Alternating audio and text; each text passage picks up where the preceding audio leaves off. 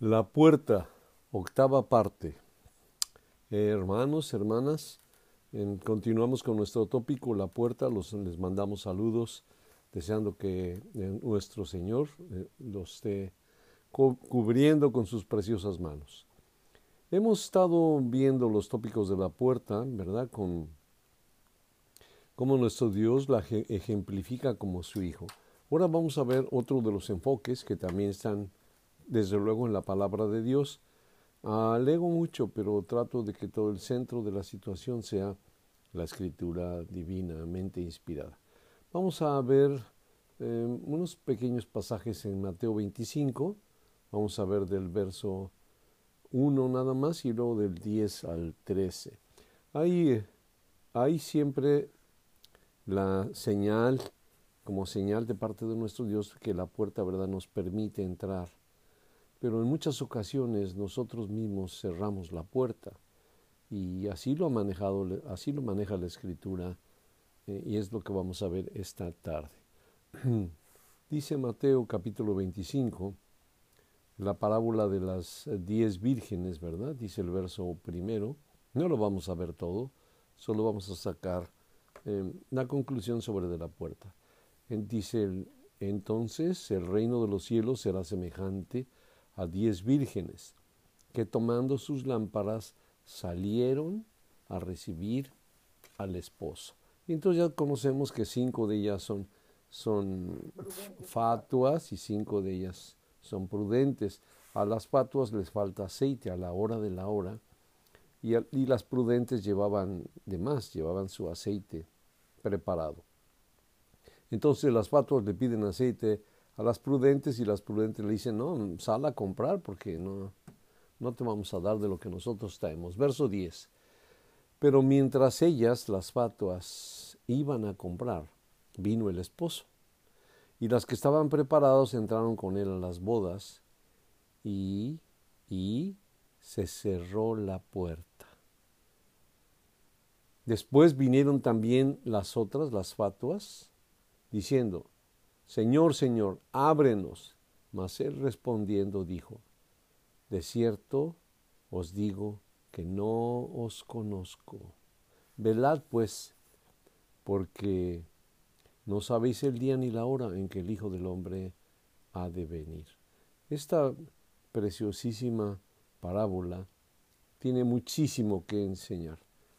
Podríamos sacar cinco o seis tópicos sobre de ella, pero lo que, nos, lo que nos preocupa y el enfoque que tenemos aquí es lo que dice el verso 10. Ellas queriendo salir a cumplir su obligación de tener aceite, pero fuera de tiempo, a destiempo, cuando lograron conseguir el aceite era demasiado tarde.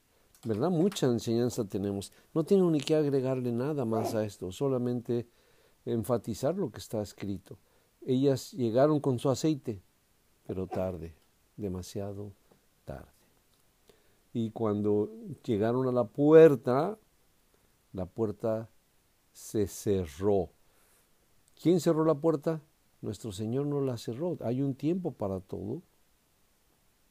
Pero ellas excedieron el tiempo que estaba predestinado para que ellas pudieran tener su aceite y entrar con el Señor, ¿verdad? Todas durmieron, todas fallaron un poco, pero al final de cuentas las que tenían su aceite eh, prevenido prevalecieron.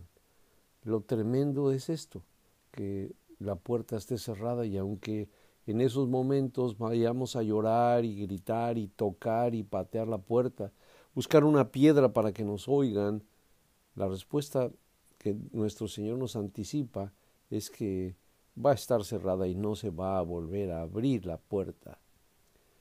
Ábrenos, Señor, ábrenos. ¿De veras, de veras? Seguro estoy de que no te conozco. ¿Conocí el Señor a las diez vírgenes? Desde luego que sí. ¿Y conocí a estas cinco que se fueron a comprar aceite? Desde luego que sí. Si Él estuviera buscando que nos, nos auto, autojustificáramos, hubiera hecho un tiempo para escuchar sus argumentos. ¿Por qué no estaban aquí? ¿Que no sabían que yo venía? ¿No sabían que la, la boda tenía que empezar? y ustedes eran requeridas para ello, no lo sabían. Y ellos hubieran dicho, sí, pero nos tardamos, mira, había línea, no nos dejaron entrar, me pidieron las máscaras. Podríamos tener mil argumentos, pero el Señor ya no busca argumentos. El tiempo llegado es y el que esté listo va a estar listo y el que no, como dice Apocalipsis, si eres injusto, sigue siendo injusto, ¿verdad? Porque el tiempo eh, está limitado. Lo que no tenemos es el tiempo a nuestras órdenes. Tenemos a nuestro Señor que vino a salvarnos, pero Él tiene un tiempo para cerrar la puerta. Entonces nuestro foco es aquí. ¿Quién cerró la puerta? El Señor físicamente ordenó cerrarla, pero ¿quién cerró la puerta? Pues nosotros, si somos fatuos, si no entendemos que el tiempo para hacer nuestras cosas, para corregir nuestros caminos, para buscar el perdón, es limitado, es limitado. Y bueno, tenemos otro pasaje que está también en Mateo capítulo 7. Eh, este va a ser el verso 21 al, verso 23. Se parece un poco el tópico, aunque no son las diez vírgenes, pero sucede lo mismo. Los hombres, solos nosotros cerramos la puerta. Cerramos la puerta. Mi abuela me platicaba una historia que por el tiempo a lo mejor les digo dos, tres palabras. Era un hombre que le fue a pedir prestado a otro y le dijo, ahí está la, ahí está la puerta abierta, toma lo que necesites. Y cuando me lo regresas, le dijo, ah, tan fecha. Y llegó la fecha y el hombre no regresó las cosas. Y cuando vino otra vez que tenía necesidad, le dijo el hombre, ve, ya sabes dónde. Entonces fue y cuando llega a la puerta está cerrada. Y va y le regresa, de regreso le dice al hombre, oye, pero la puerta está cerrada. Dice, pues tú la cerraste. Nunca más será abierta para ti. O sea, si no cumplimos nuestros deberes, nuestras responsabilidades, la puerta se va a cerrar. Vamos a contrastar esto que está en Mateo capítulo 7, verso 21 y 23. Dice así, no todo el que me dice Señor, Señor, entrará en el reino de los cielos, sino el que hace la voluntad de mi Padre que está en los cielos. Muchos me dirán en aquel día, Señor, Señor, ¿no profetizamos en tu nombre? Y en tu nombre echamos fuera demonios, y en tu nombre hicimos muchos milagros. Entonces, él les entonces les declararé, dice el Señor, nunca os conocí, apartados de mí, hacedores de maldad. La única frase que tenemos para comprender y entender es esto. ¿Cómo es esto, Señor?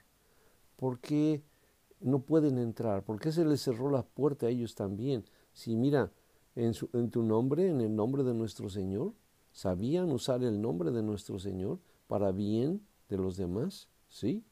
En, tu nombre, Señor, profetizamos. En tu nombre echamos fuera demonios, se opusieron al enemigo. En tu nombre hicimos muchos milagros. Y el Señor dice, no los conozco, apartados de mí, hacedores de maldad. La clave para poder comprender esto está en la última frase hacedores de maldad. Por esta frase, por este calificativo que les da nuestro Señor, se vuelven automáticamente eh, separados de Él. Dice, apártate, apártense de mí, apártense de mí, no pueden entrar. Pero ¿cómo, cómo hacedores de maldad? ¿Qué es lo que nos está eh, enseñando nuestro Señor aquí? Hicieron muchas cosas buenas, hicieron muchas cosas buenas, pero si Él está diciendo que hicieron hacedores de maldad, es muy fácil comprender esto, ya lo he explicado yo en otras ocasiones, porque los diez mandamientos, la ley máxima, la ley de amor de Dios, tienen nos. No codiciarás, no hurtarás, no fornicarás, no tendrás dioses ajenos, no te harás imagen, no te inclinarás a ella, no, no, no, no, no. Es la característica de los diez mandamientos. Tanto que hay personas que critican esto, pero es la, es la única disyuntiva que nos queda delante de Dios. No hacerlo. No hay opciones, es no hacerlo. Entonces, al decir nuestro Dios que ellos estaban haciendo Lo que no es que ellos estaban haciendo sí de alguna o de todas las porciones que la escritura dice no.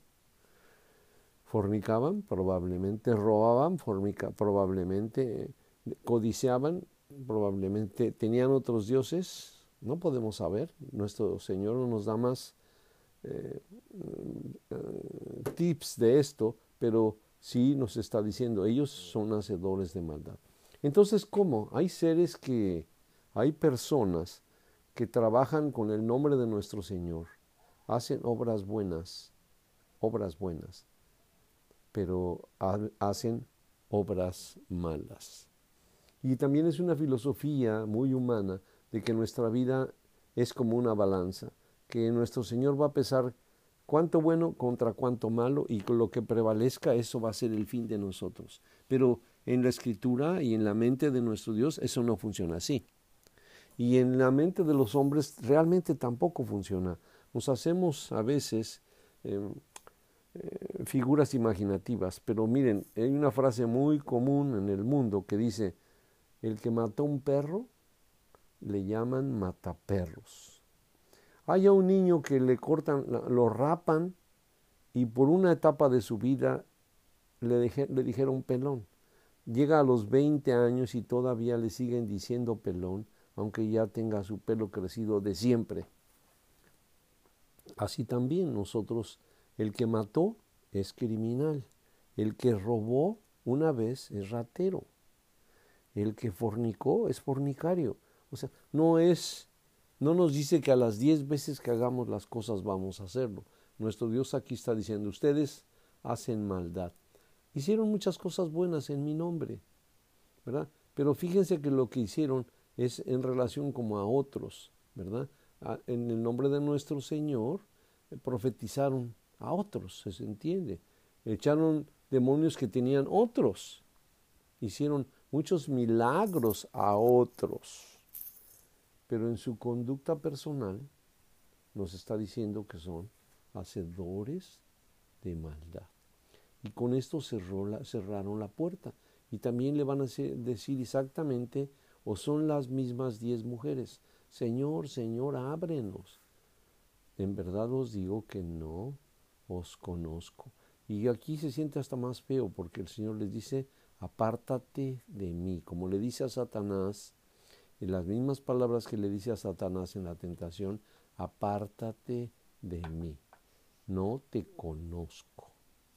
Qué tremendo, qué tremendo. Si no respaldamos nuestra vida con nuestros actos, pues podemos caer en, este tremendo problema de nuestro Señor. Hay un pasaje un poquito más largo, esperemos que el tiempo nos alcance, que está en Cantar de los Cantares, en el capítulo 5 del 1 al 8. Es otra manera de puerta, diferente. Aquí nosotros mismos nos hemos cerrado la puerta con nuestra conducta, eh, con no tomar las provisiones necesarias, pero en Cantar de los Cantares vemos una situación diferente completamente diferente y muy lamentable también. Dice el verso 1, no tengo mucho tiempo, Cantar de los Cantares, verso 5, del 1 al 8.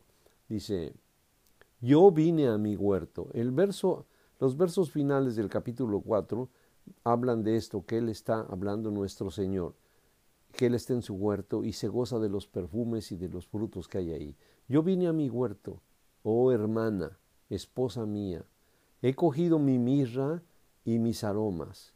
He caminado, he comido mi pan, perdón, he comido mi panal y mi miel, mi vino, mi leche he bebido. Comed amigos, bebed en abundancia, oh amados. E, el Señor está viendo los frutos que le da su huerto y los ha tomado, los ha tomado. Pero el Señor tiene una esposa a la que ama con todo su corazón y ella lo ama también, pero también tiene su contrapartida. Verso 2, hablando de la mujer a la que el Señor ama, dice, yo dormía, pero mi corazón velaba. Y ella dice, es la voz de mi amado que llama a la puerta, ¿verdad? Y el amado le dice, ábreme, hermana mía, amiga mía, paloma mía, perfecta mía, porque mi cabeza está llena de rocío mis cabellos de las gotas de la noche. Y ella le contesta, me he desnudado de mi ropa. ¿Cómo me he de vestir? He lavado mis pies. ¿Cómo los he de ensuciar nuevamente? Wow, hermanos, con esta porción tenemos suficiente. Sabemos que, aunque vamos a ver más, pero sabemos que el amado es nuestro Señor y ella es la iglesia, somos nosotros. Somos nosotros. Él ya ha tomado de los frutos de la tierra, pareciera ser, pareciera ser que tiene dos pueblos, o del pueblo anterior ha tomado y ahora se acerca a la que es su mujer, a la que va a ser su mujer, su compañera de toda la vida eterna, ¿verdad? Y ella mm, está esperándolo, desea que venga, pero a la hora de que él viene, ella dice, estoy dormida, estoy dormida, ¿cómo me vienes a despertar? Pareciera ser que lo considera, siento feo decir esto, como imprudente, ¿verdad? Eh, reconoce la voz de él y oye lo que él está diciendo, ábreme, ábreme. Y miren las hermosas palabras que él se expresa de ella, hermana mía, amiga mía, paloma mía, perfecta mía ábreme. ¿Qué más, ¿Qué más amores le podrá decir un esposo a su mujer con estas, con estas palabras y con el sentido de verdad que nuestro Señor tiene, ¿verdad? Digo mucho la palabra verdad, me he dado cuenta. Em, me he desnudado mi ropa y me he lavado mis pies. ¿Cómo quiere que me vista otra vez y que me ensucie los pies? Estoy acostada, tengo flojera. Podía contestarle así la mujer. Verso 4. Mi amado metió la mano por, la, por el cerrojo, por la ventanilla, por el agujero, dice otras versiones, y mi corazón se conmovió dentro de mí. No solo lo vio, ahora vio su mano, vio su mano, pero sí reacciona. Yo me levantaré para abrir a mi amado, y mis manos gotearon mirra y mis dedos mirra que corría sobre las manecillas del cerrojo. Abrí yo a mi amado, pero mi amado se había ido, había ya pasado, y, y tras su hablar salió mi alma. Lo busqué y no lo hallé. Lo llamé y no me respondió. No le respondió su amado más. Ella sintió, ¿verdad? Su presencia, escuchó su voz, lo, había estado esperando, pero al momento, al momento, a ella no le faltó aceite, no le faltó aceite, pero le faltó voluntad. Se sentía tan pura, tan perfecta, tan limpia, que no estaba dispuesta ya a moverse por su amado, y había llegado al punto máximo y estaba reposando, reposando del cansancio del día. Y ella Ahora ella no abrió la puerta. Pareciera ser que no le abrió la puerta a nuestro Señor, pero en realidad no le abrió la puerta a ella misma, a la consumación, a la reunión permanente con nuestro Salvador. Dice el verso 5, yo me levantaré para abrir a mi amado, y mis manos gotearon mirra, y mis dedos mirra que corría sobre las manecillas del cerrojo. Pareciera ser que sus manos lloran ya, es demasiado tarde. Abrí yo a mi amado, pero él ya no estaba. Me brinco hasta el verso 7.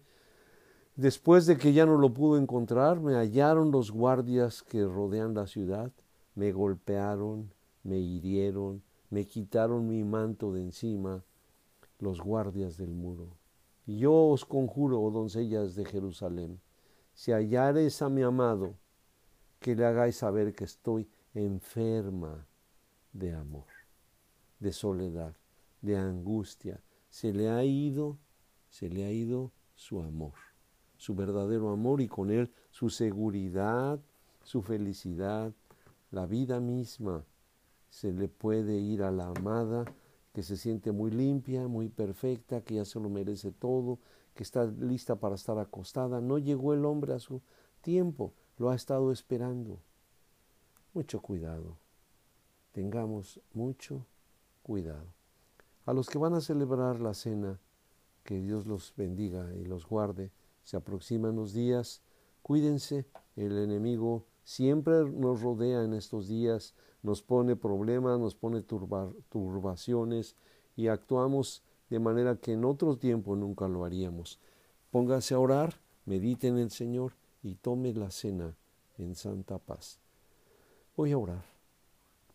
Señor, Señor del cielo, necesitamos urgentemente, día con día, porque como dice Pablo, cada día morimos, Señor. Necesitamos urgentemente cada día tu asistencia, tu cuidado, tu sabiduría. Pon, Señor, sabiduría en nuestros corazones para que no hagamos tonterías, que no nos sobrevaluemos, que tampoco, Señor, nos evaluemos lo que menos, lo que no somos, porque tenemos un valor también para ti, Señor.